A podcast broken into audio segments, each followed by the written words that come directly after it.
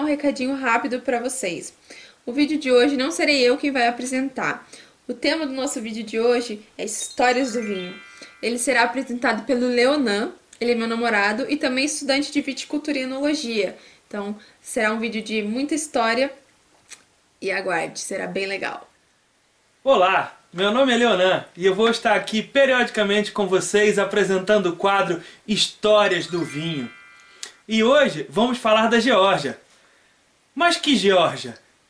A Geórgia que não sai da cabeça do Willie Nelson. A Geórgia, pediatra especialista em autismo.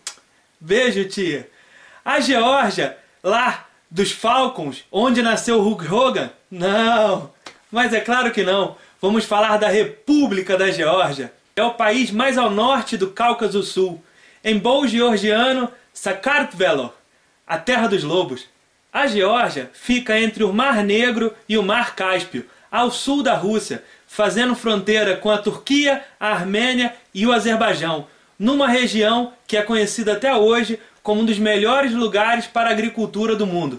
Esse lugar é especial para a agricultura porque a parte norte do Cáucaso impede que as massas de ar frio desçam da Rússia, ao mesmo tempo que a parte sul do Cáucaso impede que o ar quente e seco venha do Oriente Médio, mantendo as temperaturas médias em torno de 22 graus no verão e de 5 graus no inverno.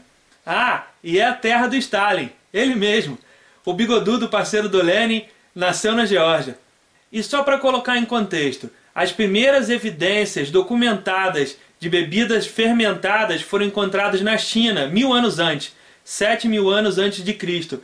Porém, essas bebidas eram uma mistura de frutas e cereais, mais constantemente a uva e o arroz. Por isso, vamos falar da Geórgia.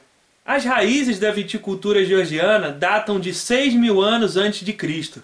E nessa época podemos imaginar que a Geórgia não era como hoje em dia.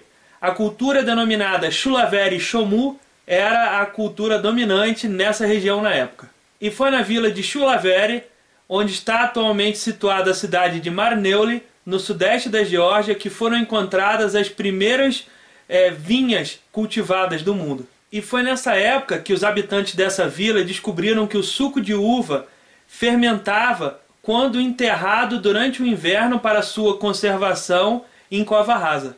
Então, eles desenvolveram a técnica de enterrar vasos, chamados vevres, cheios de suco da colheita para fermentar. Os kvevres eram selados com uma tampa de madeira e então cobertos com terra. Os kvevres são recipientes de barro muito grandes e com a camada interna de cera de abelha. Em 2013, a Unesco adicionou o antigo método tradicional de vinificação georgiano, usando os kvevres, à lista de patrimônio cultural imaterial da Unesco.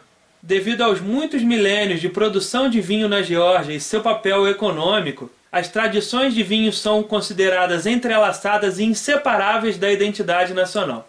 A importância da vinificação e do consumo de álcool na cultura georgiana também é encontrada em muitas artes antigas. Foram encontradas artes né, de ouro, prata e bronze de 3 mil anos a 2 mil anos antes de Cristo, já contendo entalhes de videira, de cachos de uva e de folhas. A partir do século IV depois de Cristo, o vinho ganhou mais importância na cultura georgiana, devido à cristianização do país. Segundo a tradição, Santa Nina, que pregava o cristianismo na região de Kartel, carregava uma cruz feita de madeira de videira. E por séculos, os georgianos beberam e ainda bebem em umas regiões vinho em chifres, chamados kantsi, Durante a época soviética, os vinhos georgianos eram muito importantes. Eles, eles eram os favoritos de toda a União Soviética. Hoje em dia, existem mais de 400 variedades de uvas produzidas na região, porém, somente 38 delas são produzidas oficialmente. Dentre elas, a Saperave, que produz um vinho tinto bastante escuro e que pode ser submetida a bastante envelhecimento. A Saperave é a uva mais importante para a produção de vinhos georgianos. Já a Katsiteli é a variedade mais importante para os vinhos brancos. Tradicionalmente, os vinhos georgianos são nomeados de acordo com a região onde são produzidos, muito parecido com o que é feito na França. Dentre os estilos de vinho produzidos na Geórgia, três deles são os principais. O Lelo, que é um vinho tipo vinho do Porto. Ele é feito a partir das variedades de uva Tsitka e Tsolicauri. Esse vinho apresenta um sabor rico e harmonioso e uma bela cor dourada.